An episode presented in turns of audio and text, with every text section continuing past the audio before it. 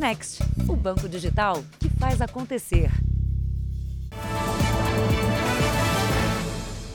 Olá, boa noite. Boa noite. 11 pessoas foram presas hoje, suspeitas de planejar a fuga de seis líderes do PCC e de sequestrar autoridades para conseguir a libertação de outros detentos. Marcos Williams Erbas Camacho, Marcola, apontado pelo Ministério Público como o líder da facção, seria um dos possíveis resgatados.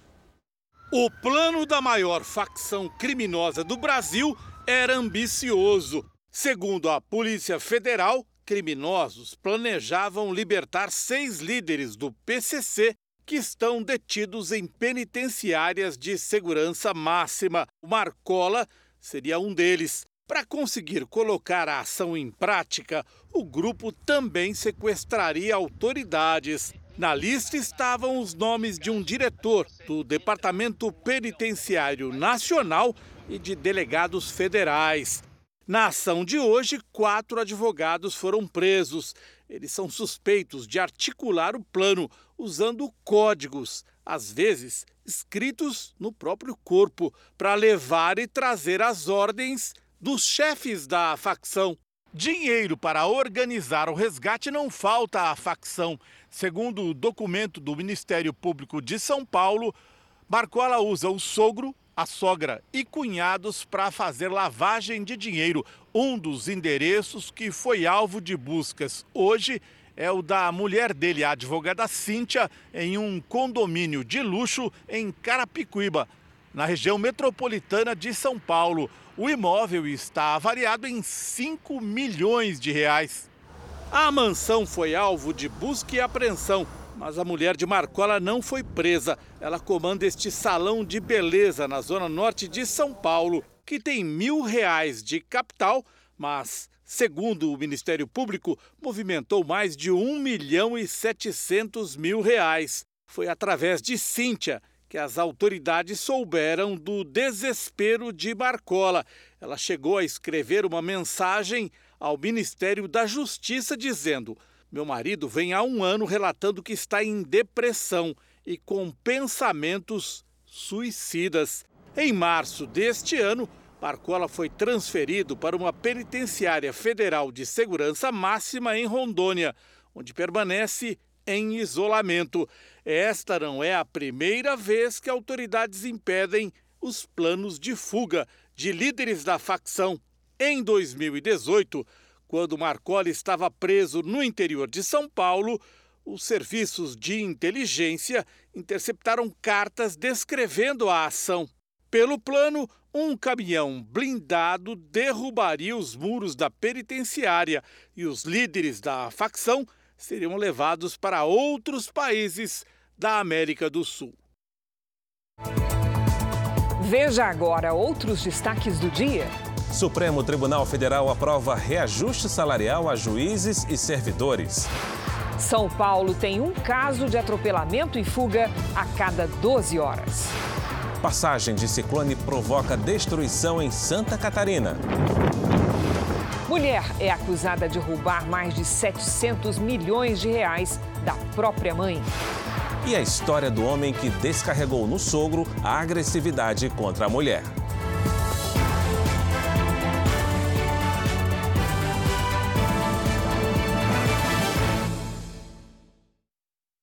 Oferecimento: Investe Mais Bradesco. Seus investimentos num só app.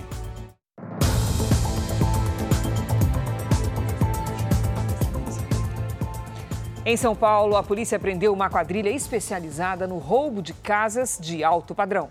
Um dos assaltos foi filmado com todos os detalhes. Os criminosos preferem as vítimas idosas e chegam a rastejar para escapar das câmeras de segurança. O carro com os suspeitos estaciona em frente à casa de um médico. É um bairro com casas de alto padrão em São Paulo. Um dos assaltantes desce e toca a campainha para ter certeza de que não há ninguém. Pouco depois, dois ladrões forçam o portão. Eles se assustam com um carro que passava na rua e voltam para o veículo. Vão embora, mas retornam em seguida. É quando invadem a casa. Três assaltantes entram e um outro dá cobertura no carro. Dentro da residência, tudo também foi gravado. Eles caminham pela área externa sem fazer barulho e sobem as escadas. O assaltante que vai à frente confere se a casa está vazia. Na sala de jogos, eles rastejam para tentar fugir das câmeras. Poucos minutos depois, eles saem carregados com joias e equipamentos eletrônicos. O índice de furto aumentou em razão que as pessoas voltaram à sua rotina e aí os imóveis ficam vazios e eles aproveitam para cometimento de crimes. Dois dias antes, a quadrilha havia invadido outra casa no mesmo bairro. O modo de ação é o mesmo, mas desta vez quatro assaltantes arrombam um portão e entram na residência. Depois de meia hora, eles saem carregados de objetos de valor. A delegacia que investiga o furto e roubo de casas em São Paulo monitorava os assaltantes há duas semanas. Segundo as investigações, eles agiam todos os dias aqui na capital paulista. Ontem à tarde, os policiais descobriram que eles invadiram a casa de uma idosa e surpreenderam os suspeitos assim que eles saíram do imóvel. A dona da casa, que não quis gravar entrevista, disse que eles levaram principalmente joias de família.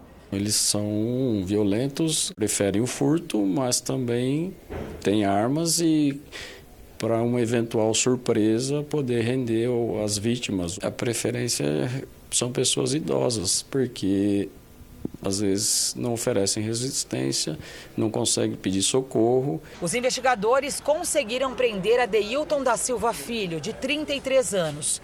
Ele tem passagens por roubo e furto. Dois suspeitos conseguiram fugir. Na perseguição, os policiais chegaram a bater no carro em fuga para interceptar os criminosos. Mas eles fugiram e abandonaram o automóvel em um poço de combustíveis. Os objetos roubados ficaram no veículo. Fugiram a pé, mas já estão identificados e brevemente serão presos também.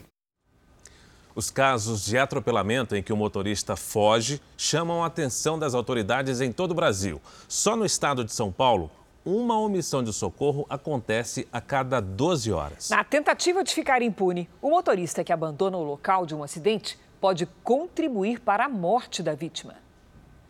A imagem é de um cruzamento de Aracaju, em Sergipe, em uma noite de chuva. Quando o carro branco se aproxima e faz uma conversão proibida, o motociclista não consegue parar. Ele é arremessado pela batida e cai no asfalto. O motorista vai embora sem prestar socorro.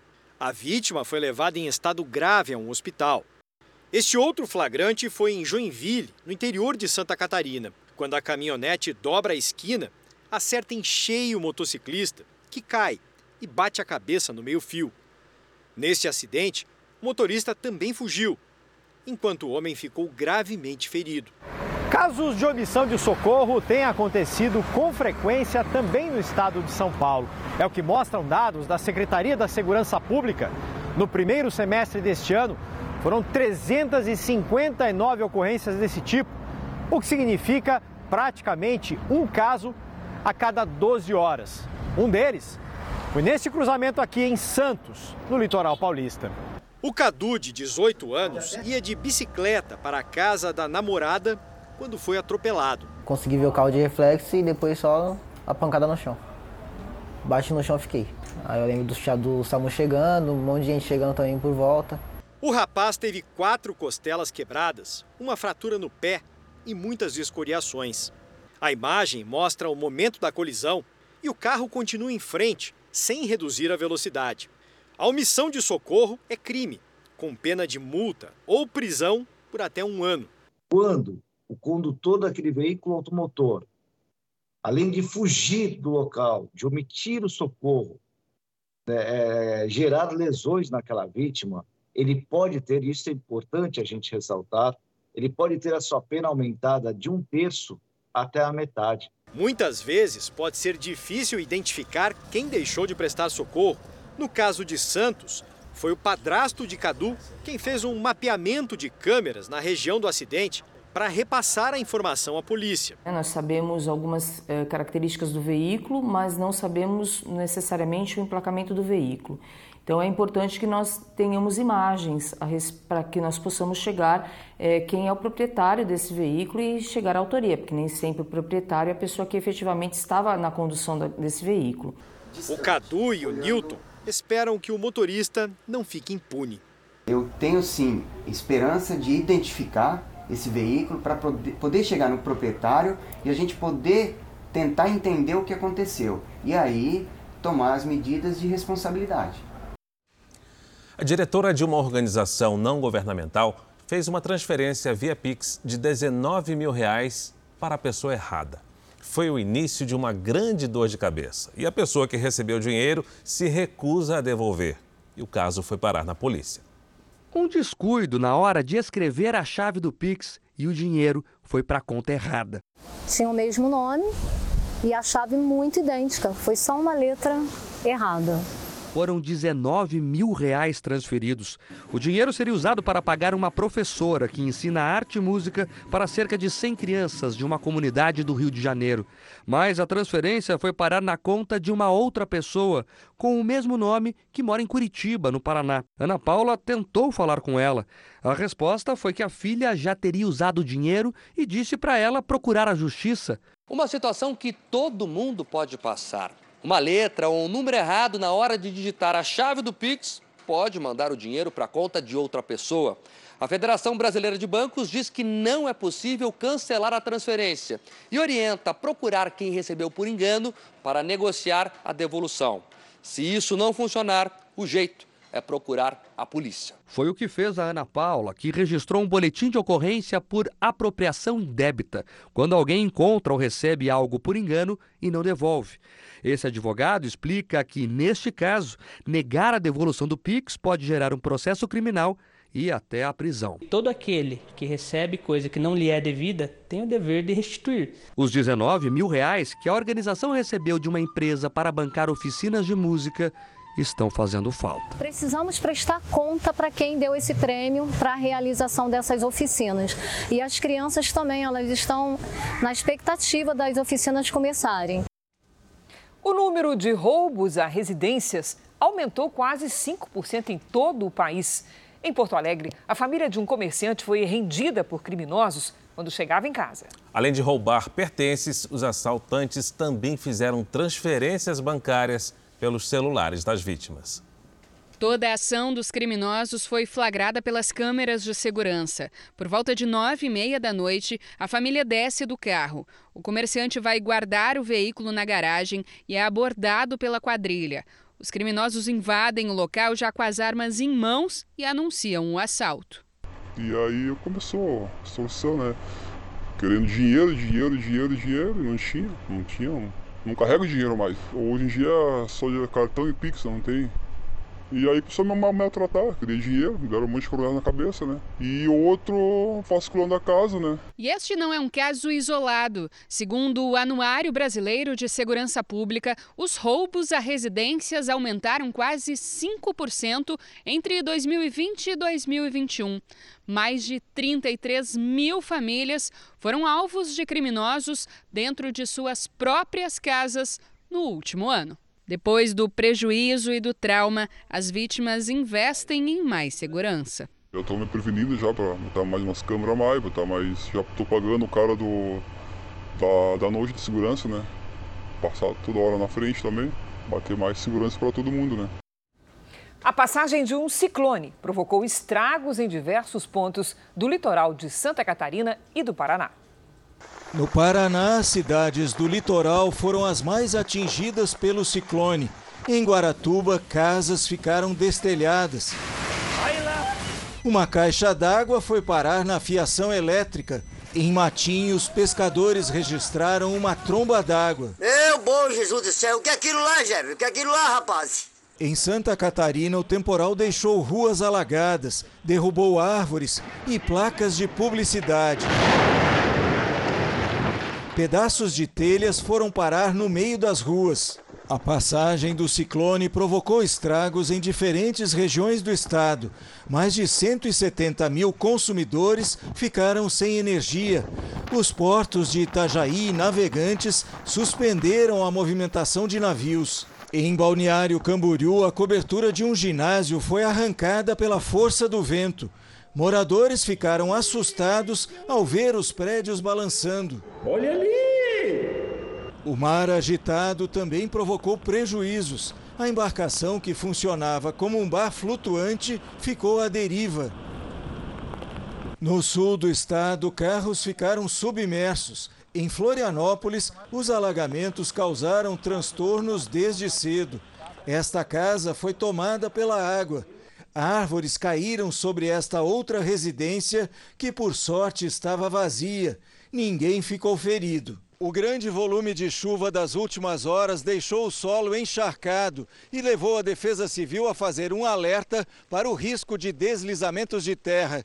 Em áreas de encostas, moradores foram orientados a deixar as casas ao menor sinal de perigo. Então, o deslizamento sempre é o, o, o, evento que mais nos preocupa, né? É o mais destrutivo, né? As pessoas que estão na encosta, é, se, se vê árvores inclinadas, postes inclinados, embarrigamento de muros, procure um local seguro e ligue para a Defesa Civil. Hora da previsão do tempo já está conosco a Lidiane Sayuri.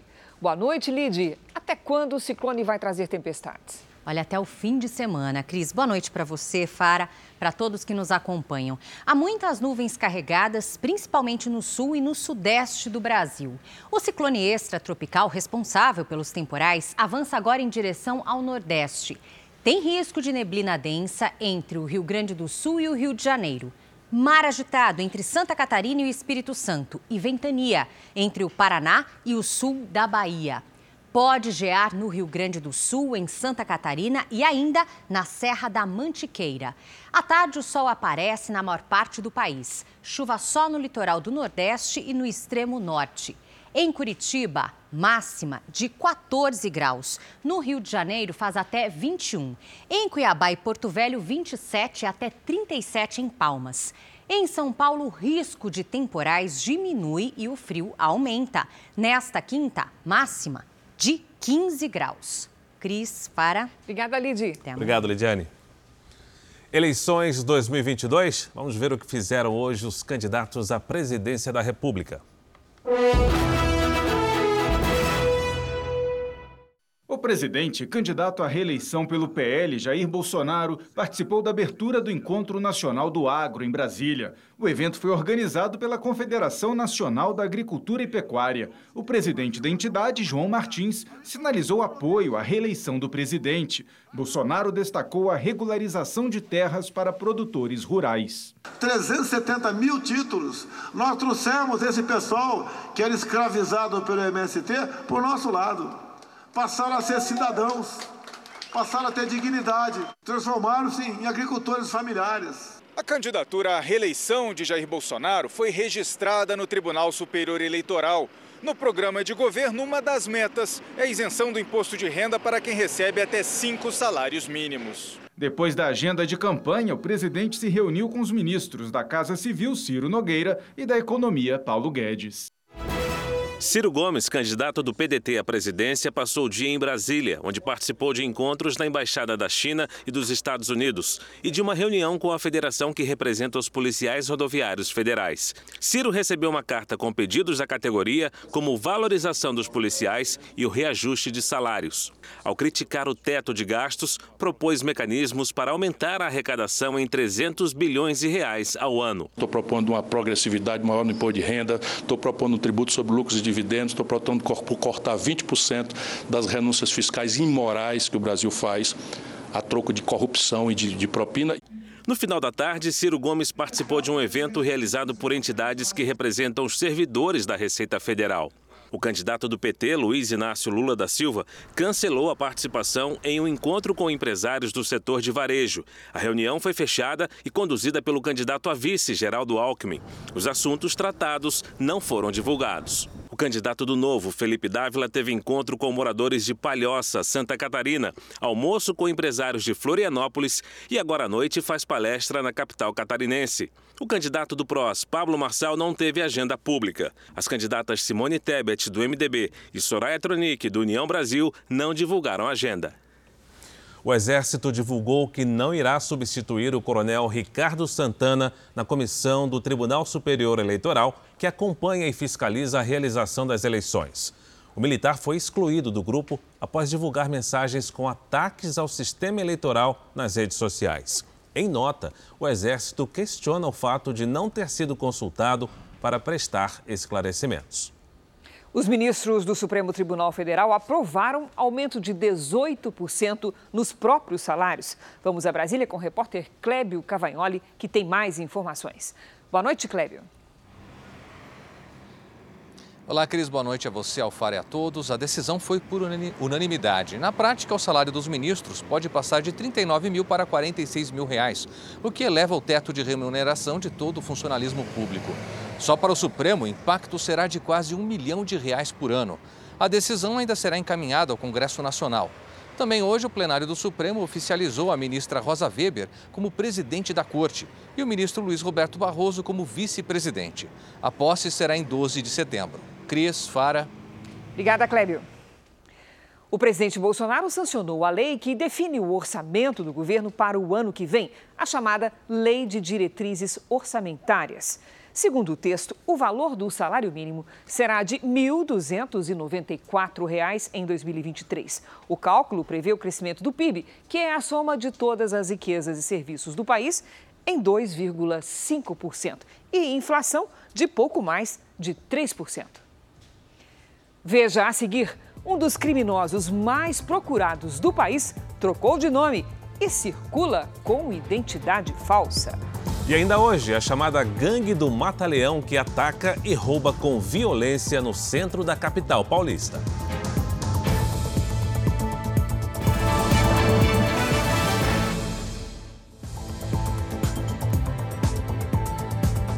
O ex-presidente dos Estados Unidos, Trump, Donald Trump, usou um direito constitucional e não respondeu a perguntas da Procuradoria-Geral de Nova York sobre supostas fraudes envolvendo negócios da família. Em um comunicado, Trump disse que usou a quinta emenda da Constituição que permite ficar calado durante um depoimento. Quando a sua família, a sua empresa e todas as pessoas ao seu redor se tornam alvos de uma caça às bruxas sem bases, politicamente motivada e apoiada por advogados, promotores e a imprensa de fake news, você não tem escolha, escreveu o ex-presidente. A tentativa de ouvir Trump acontece dois dias após a Polícia Federal Americana cumprir um mandado de busca em uma das casas do ex-presidente em um resort na Flórida. De volta ao Brasil, um dos criminosos mais procurados do país mudou de nome. É o que descobriu a polícia do Rio de Janeiro. O chefe do tráfico de drogas do Complexo do Alemão circula pelo país com identidade emitida de forma legal em Mato Grosso do Sul. Há mais de uma década, a polícia do Rio busca pelo chefe do tráfico de drogas do Complexo do Alemão, Luciano Martiniano da Silva, conhecido como Pezão. O paradeiro do criminoso é um mistério desde a ocupação da comunidade pelas forças de segurança em 2010. No mês passado, a polícia recebeu a informação de que o traficante estava de volta ao alemão. Luciano Martiniano da Silva, o Pezão, é um dos criminosos mais procurados aqui no Brasil e lá no Paraguai. Ele chegou a ser preso em 2005, mas ganhou a liberdade três anos depois, por causa de uma medida judicial.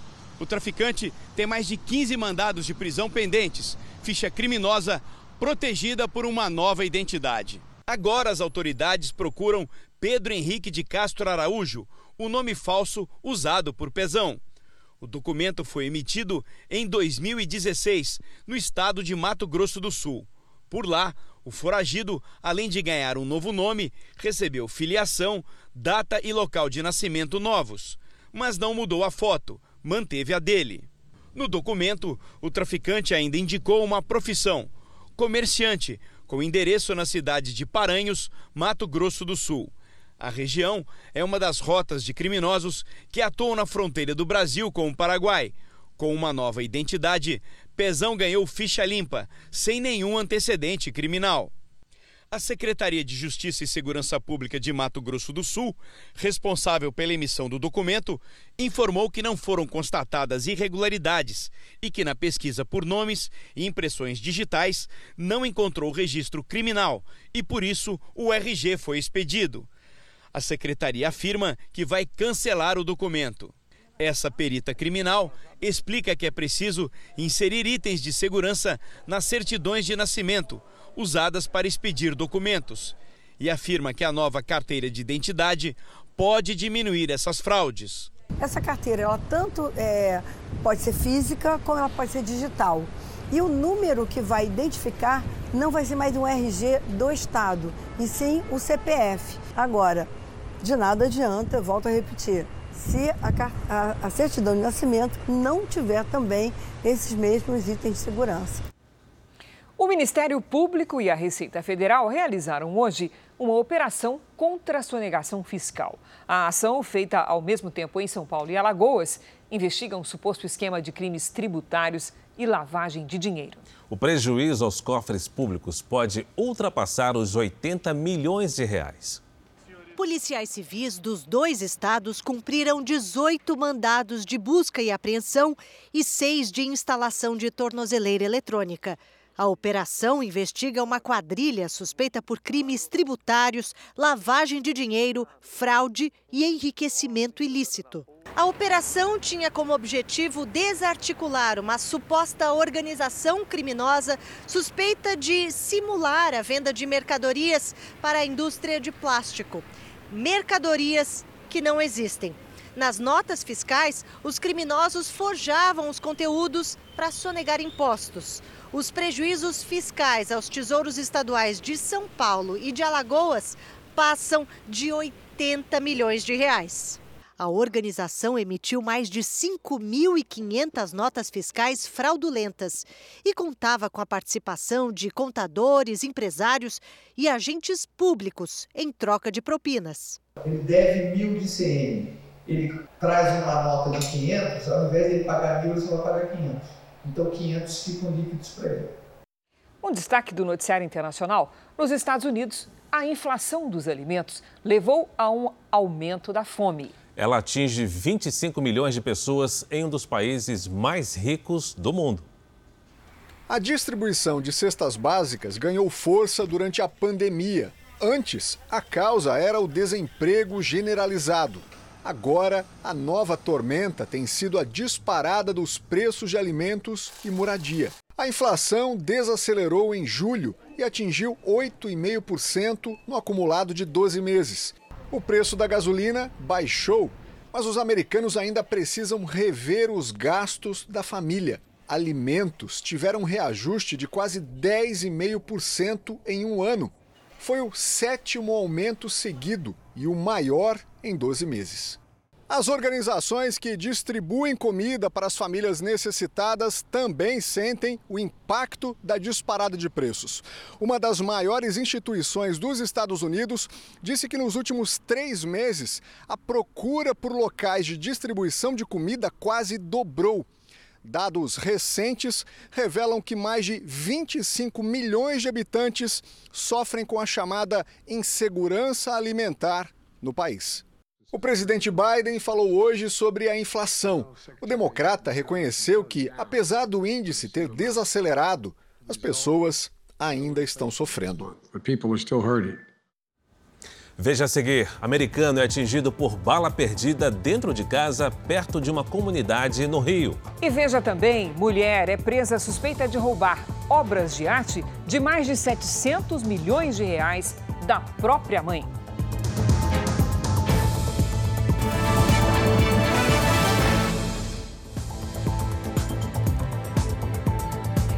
Pelo menos 30 pessoas entraram na justiça para recuperar o dinheiro investido com uma empresa que prometia ganhos muito acima do normal no mercado financeiro. Para a polícia, pode ser mais um caso de pirâmide. Os vídeos de divulgação da GR Canes Majores passavam uma imagem de sofisticação e promessas de prosperidade. Eram mostradas imagens de um escritório de alto padrão em São Paulo e até uma suposta sede da empresa em Chicago, nos Estados Unidos. Os lucros prometidos eram acima dos de mercado, 3% ao mês. E no começo, realmente eram repassados aos clientes. Até abril, quando a empresa começou a não liberar o dinheiro investido. Esta mulher, que prefere não mostrar o rosto, aplicou 70 mil reais do marido e mais 250 mil dela. Dinheiro de uma rescisão de 14 anos de trabalho e que ela nunca mais viu. Eu mesma enviei para eles um e-mail falando que eu estava desesperado porque eu estou desempregado, eu tenho duas filhas. E eu não consigo olhar para as minhas meninas e saber que eu fiz isso com elas. Para justificar a impossibilidade de os clientes terem acesso ao próprio dinheiro, Matheus Davi, que se apresenta como CEO da empresa, avisou que as regras mudaram e os saques terão de esperar um ano. Cláudia, que tenta resgatar 79 mil reais, sentiu-se desrespeitada. Você se sente enganada? Sinto. Toda vez que eu, da primeira vez que eu vi o depoimento dele ali, a maneira, a postura que ele falava, as palavras, probleminhas, da maneira que ele tratou as operações da CVM, eu falei, é golpe. Além de não pagar os lucros prometidos e nem devolver o dinheiro investido, a empresa ainda bloqueou o acesso às contas de clientes que entraram na justiça. Esta advogada defende 20 pessoas que denunciam a empresa. A gente já viu vários casos de pirâmide financeira, mas como essa da GR é um absurdo, porque além dele é, fazer uh, um, uma comunicação desrespeitosa aos clientes, ele tem ameaçado alguns clientes. Muitas vítimas procuraram também a polícia, que agora investiga a atuação da companhia. Isso me deu a entender que existe, na realidade, uma grande possibilidade de se tratar de um golpe do tipo chamado pirâmide financeira. Em nota, o responsável pela empresa disse que vai oferecer os mesmos resultados financeiros, mas em prazos maiores. E que a empresa continua operando normalmente na sede de São Paulo. A polícia de Minas Gerais investiga se o assassino da menina Bárbara Vitória, encontrada morta na região metropolitana de Belo Horizonte, praticou o mesmo tipo de crime anos antes. A vítima tinha 11 anos e também tinha, sido, tinha saído sozinha para ir à padaria. Ao ver a notícia do assassinato de Bárbara Vitória na televisão, seu Carlos ficou paralisado. A enteada dele foi morta da mesma maneira cerca de 10 anos atrás. Bianca tinha 11 anos, saiu sozinha para ir à padaria e não voltou. O corpo da menina foi encontrado pelo padrasto três dias depois em uma mata. Bianca morreu estrangulada e tinha sofrido violência sexual. Foi do mesmo jeito, foi na compra de pão. Ele usou a compra de pão para pegar as duas. A maneira como a menina foi morta em 2011 aqui em Santa Luzia tem muitas semelhanças com o caso que aconteceu há pouco mais de uma semana em Ribeirão das Neves, também na região metropolitana de Belo Horizonte. Bárbara Vitória, de 11 anos de idade, foi morta por asfixia e tinha sinais de violência sexual. A polícia quer saber agora se o mesmo assassino cometeu os dois crimes. Hoje saiu a confirmação de que Paulo Sérgio de Oliveira, de 50 anos, matou Bárbara Vitória. Um exame de DNA comprovou que o material genético coletado no corpo da menina pertencia a ele. Paulo foi encontrado morto na casa de uma tia em Belo Horizonte dias depois do crime. Apesar de não ter assumido a autoria é, em confrontação com outros elementos, sugerem ou, ou demonstram que ele mentiu. Imagens de câmeras de segurança mostram Bárbara saindo de casa para ir à padaria. Paulo Sérgio aparece fazendo um sinal para a criança. Depois disso, Bárbara não foi mais vista com vida. Ao ver a foto de Paulo na TV, a avó de Bianca diz que o reconheceu na hora. O mesmo homem que teve aqui em casa, me... na época que a Bianca estava viva, e o mesmo homem que matou a Bárbara com o mesmo processo. Carlos, que chegou a ser considerado suspeito da morte da enteada, espera que finalmente a história seja esclarecida. E a polícia do Distrito Federal prendeu um suspeito de matar um colega de trabalho por causa de uma discussão banal. O motivo? Um esbarrão. O crime foi todo gravado. Os policiais encontraram o suspeito neste barraco em Samambaia, na periferia de Brasília. Um helicóptero auxiliou nas buscas. A prisão de Thales Costa do Amaral ocorreu seis dias depois do crime.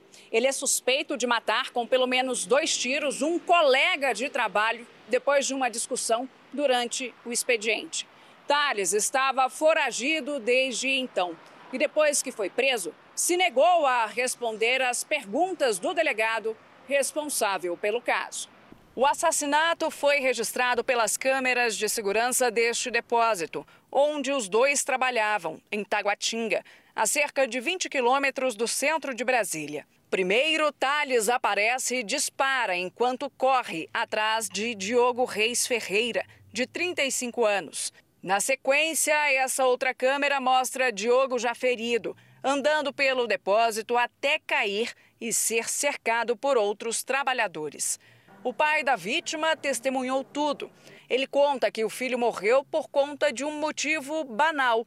A vítima esbarrou sem querer no assassino. Meu filho pegou um monte de ferro e eles estavam parados circulando, carregando o caminhão também. E o monte de ferro passou na, na blusa dele, mas só, só de raspão, né? E começou a discussão do nada. Thales tem passagens pela polícia por tentativa de homicídio, porte de arma e formação de quadrilha. Ele está preso preventivamente. Eu ainda pedi para ele, cara, não faz isso, cara, não mata meu filho. Por que, que você vai matar meu filho? Por causa discussão besta, ele não viu. A gente fica sem chão, é, é, acabou com a minha vida, né?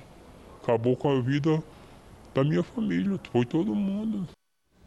É grave o estado de saúde de um americano atingido por uma bala perdida no Rio de Janeiro. Ele estava no apartamento de uma amiga brasileira no momento em que houve um tiroteio. Os amigos acompanham no hospital o estado de saúde do americano Joseph Trey Thomas, de 28 anos. O turista passou por uma cirurgia para a retirada de uma bala. Joseph é professor de língua portuguesa em Los Angeles, na Califórnia, e foi atingido dentro do apartamento onde estava hospedado no Rio de Janeiro. O Trey levantou para pegar o controle da televisão. Quando ele levantou, a bala atingiu ele no pescoço. E ele caiu e a gente tentou chamar ajuda. O apartamento fica próximo ao Morro do Fubá, em Cascadura, na zona norte da cidade. No momento, ocorria um tiroteio entre traficantes e milicianos. O confronto deixou em pânico os passageiros de um ônibus que passava perto de um dos acessos à comunidade. Duas pessoas foram atingidas de raspão. Elas foram socorridas e já receberam alta. A troca de tiros ainda provocou a morte de um homem que, segundo a polícia, tinha envolvimento com o crime organizado. Há meses, o Morro do Fubá vive uma rotina de violência, com tentativas de invasão por traficantes de drogas que querem retomar o controle da região, hoje dominada por milicianos. Na semana passada, a Polícia Militar, com o auxílio de drones, chegou a filmar criminosos de morros vizinhos que se preparavam para invadir a comunidade. Triste, né? Porque enquanto estão soltos, o nosso amigo está na cama e a gente não sabe se ele vai sair, se ele vai sobreviver. É difícil dizer. O jogador que agrediu um árbitro de futebol no ano passado vai a júri popular. Mesmo suspenso das atividades profissionais, ele é acusado de se envolver em um novo episódio de violência. O jogador William Ribeiro vai ser julgado pelas agressões durante uma partida da divisão de acesso do Campeonato Gaúcho em outubro de 2021. William derrubou e chutou a cabeça do árbitro Rodrigo Crivellaro depois de receber uma advertência em campo. O juiz agredido ficou três meses em recuperação, afastado dos jogos. O Tribunal de Justiça do Rio Grande do Sul ainda não marcou a data do júri popular. O jogador William Ribeiro vai responder por tentativa de homicídio qualificado por motivo fútil. O fato da agressão ter atingido ponto, uh, uh, órgãos vitais da vítima, como é o caso do árbitro, foi encarado pelo Ministério Público e Poder Judiciário da cidade onde o fato aconteceu como uma tentativa de homicídio. Depois desse episódio no Campeonato Gaúcho, o William foi suspenso das atividades profissionais por dois anos. Foi aí que o atleta migrou para a categoria amadora, onde voltou a cometer novas agressões. No mês passado, o jogador deu um soco no rosto de um árbitro durante uma partida em Pelotas, no Rio Grande do Sul. É, o que fica depois é a dor na alma ali, né? É de, de, de levar um soco injusto e covarde no momento que tu não tá esperando, tu tá ali para trabalhar, tu não tá ali para brigar, né? No Rio de Janeiro, a filha de um famoso colecionador é acusada de roubar mais de 700 milhões de reais em obras de arte que pertenciam à própria mãe. Uma das obras de arte mais famosas foi encontrada debaixo da cama. O quadro Sol Poente, da artista Tarsila do Amaral, avaliado em 250 milhões de reais. A polícia também recuperou outras 10 obras. O mandado de busca e apreensão aconteceu nesse apartamento em Ipanema, na zona sul do Rio. Uma das suspeitas tentou fugir cortando a tela de proteção da janela. Quatro pessoas acabaram presas, entre elas Sabine Kolbogit, filha da dona de todo o acervo roubado. A vítima, uma francesa de 82 anos, é viúva de um dos maiores colecionadores de arte do país, Jean Boguit. De acordo com a investigação, a filha arquitetou o crime. Ela teria se unido a falsos videntes que pediam altas quantias em dinheiro para uma suposta cura de problemas psicológicos de Sabine. Quando desconfiou do golpe, a mãe passou a ser ameaçada e mantida em cárcere privado. Uma idosa passou a ficar isolada sob o pretexto de que teria que ficar numa quarentena por conta da pandemia, ficou isolada dentro de casa e não podia se comunicar com ninguém para que voltasse a fazer pagamentos. Quando os pagamentos cessaram, a filha começou a levar parte dos quadros dizendo que estavam amaldiçoados. Dois deles teriam sido vendidos para o Museu de Arte Latino-Americana de Buenos Aires, na Argentina. Outros foram encontrados numa galeria em São Paulo. Dois suspeitos ainda são procurados. A estimativa é de que o prejuízo tenha sido de 725 milhões de reais. A dona dos quadros só teve coragem de denunciar a própria filha um ano depois de conseguir escapar do cárcere. Ela chegou a, a nossa delegacia em, no início, né, no primeiro semestre de 2022. Ela estava muito amedrontada e, fora isso, ela estava com aquele sentimento de mãe: como é que vai fazer uma denúncia contra a própria filha, né? Você viu ontem, aqui no Jornal da Record, a história de um empresário que perdeu mais de um milhão de reais ao ser sequestrado por uma quadrilha especializada nas transferências via Pix. E esse tipo de situação está se tornando cada vez mais comum.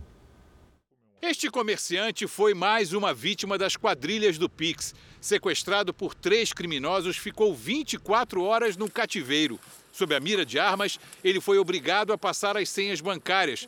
Perdeu 250 mil reais toda hora me ameaçando, toda hora falando que ia tirar minha vida, toda hora falando que ia dar um tiro na minha cabeça. Ele também teve as redes sociais invadidas pelos sequestradores. Quem é seu irmão, quem é seu pai, quem é sua mãe, quem, quem é que tem dinheiro aqui, ó? Policiais especialistas afirmam que a tecnologia se tornou uma arma poderosa nas mãos das quadrilhas que praticam sequestros, como o do comerciante.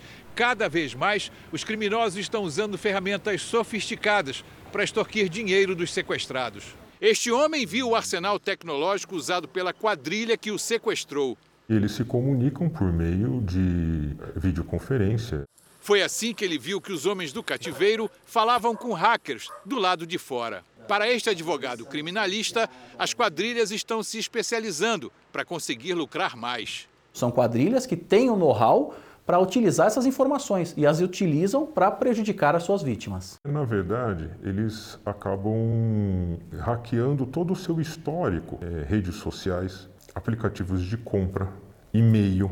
O delegado da divisão antissequestro diz que a pandemia fez aumentar ainda mais o uso do celular. Por isso, é preciso tomar precauções. Hoje, um celular é uma rede de relacionamento, você tem amigos, então você tem comunicações mais rápidas, você tem possibilidades de mandar mensagens com mesmo uma determinada figura que pode indicar que você está com um problema. Ele tinha tudo para ser o mocinho de uma história de amor. mas se mostrou possessivo, exagerava no álcool e andava armado. A agressividade com que tratava a namorada, longe dos olhos de amigos e familiares, não demorou a aparecer. O resultado você vai ver agora na reportagem da nossa série especial.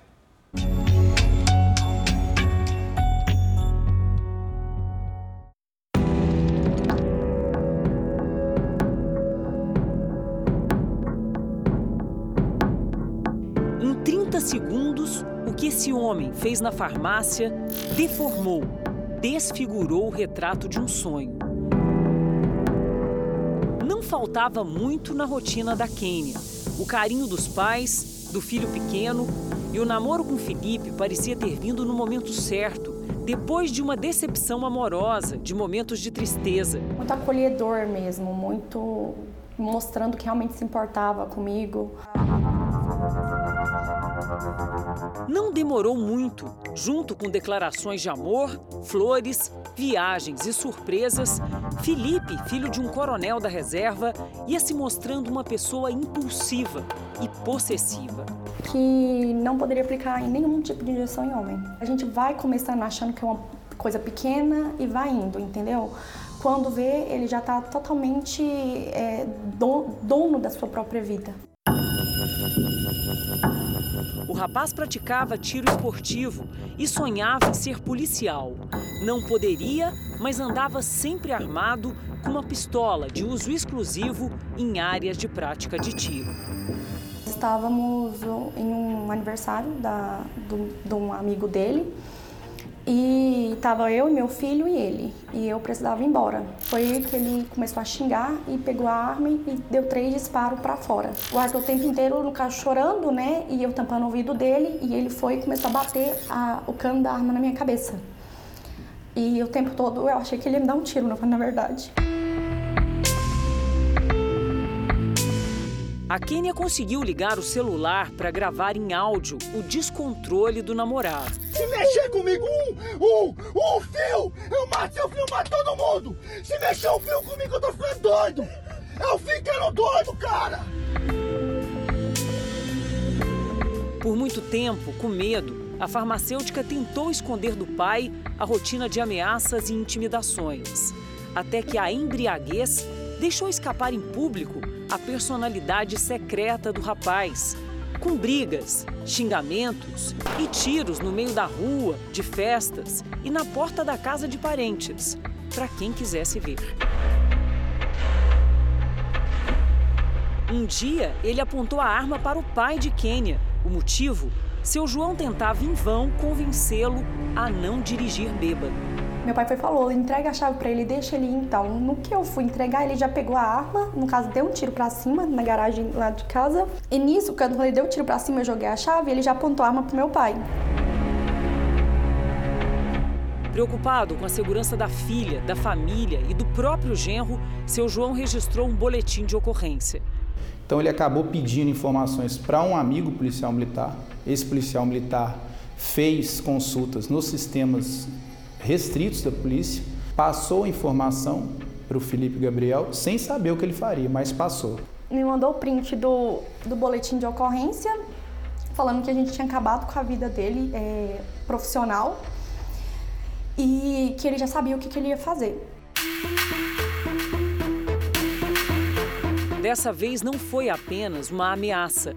Pouco depois das 11 horas do dia 27 de junho, Felipe entra armado na farmácia da família. Olha para dentro, onde estão o sogro e a irmã grávida de Quênia. Era uma manhã tranquila, o local estava vazio. Felipe chega atirando e descarrega a pistola no aposentado. Logo depois do ataque, aqui no balcão da farmácia, o seu João estava sentado bem aqui nessa cadeira. E mesmo antes da confirmação da morte do aposentado, a polícia de Goiás começou uma verdadeira caçada em busca de Felipe, com a ajuda de testemunhas e denúncias anônimas. Foram mais de 50 horas de buscas em mais de 30 lugares diferentes. Aqui mesmo na capital, nos arredores e em cidades do interior do estado. Um dos primeiros locais visitados foi esse condomínio no Jardim Bela Vista, em Goiânia, onde Felipe vivia com a mãe. Como já era previsto, ele não estava. A polícia também foi à casa de amigos, conhecidos e parentes na região e cidades vizinhas. Dois dias depois do crime, Felipe foi preso nessa casa no Jardim Brasil, em Goiânia. E ele realmente se mostrou assim exasperado, né, nervoso, dizendo que o sonho dele era estar conosco né, e não sendo preso por nós. Disse que ele queria ser policial e que o sonho dele havia acabado. Felipe foi indiciado e está preso no complexo prisional de Aparecida de Goiânia. Deve responder por vários crimes, como homicídio qualificado e porte ilegal de arma de fogo. Por enquanto a gente está estagnado nessa, vivendo esse pesadelo todos os dias. Parece que todos os dias a gente vai viver o mesmo pesadelo, o mesmo dia. A defesa de Felipe Gabriel diz que ele sofre de transtornos psicóticos desde a infância e faz acusações contra Kênia. Ela teria administrado remédios de uso controlado a ele de forma indiscriminada e teria atuado para tirar bens do nome do pai ainda em vida. Segundo a polícia, essas informações não têm sustentação nos autos e são apelativas. Essa edição termina aqui e à meia-noite e meia tem mais Jornal da Record. Fique agora com a estreia da terceira temporada inédita da série Reis. Boa noite para você. Ótima noite.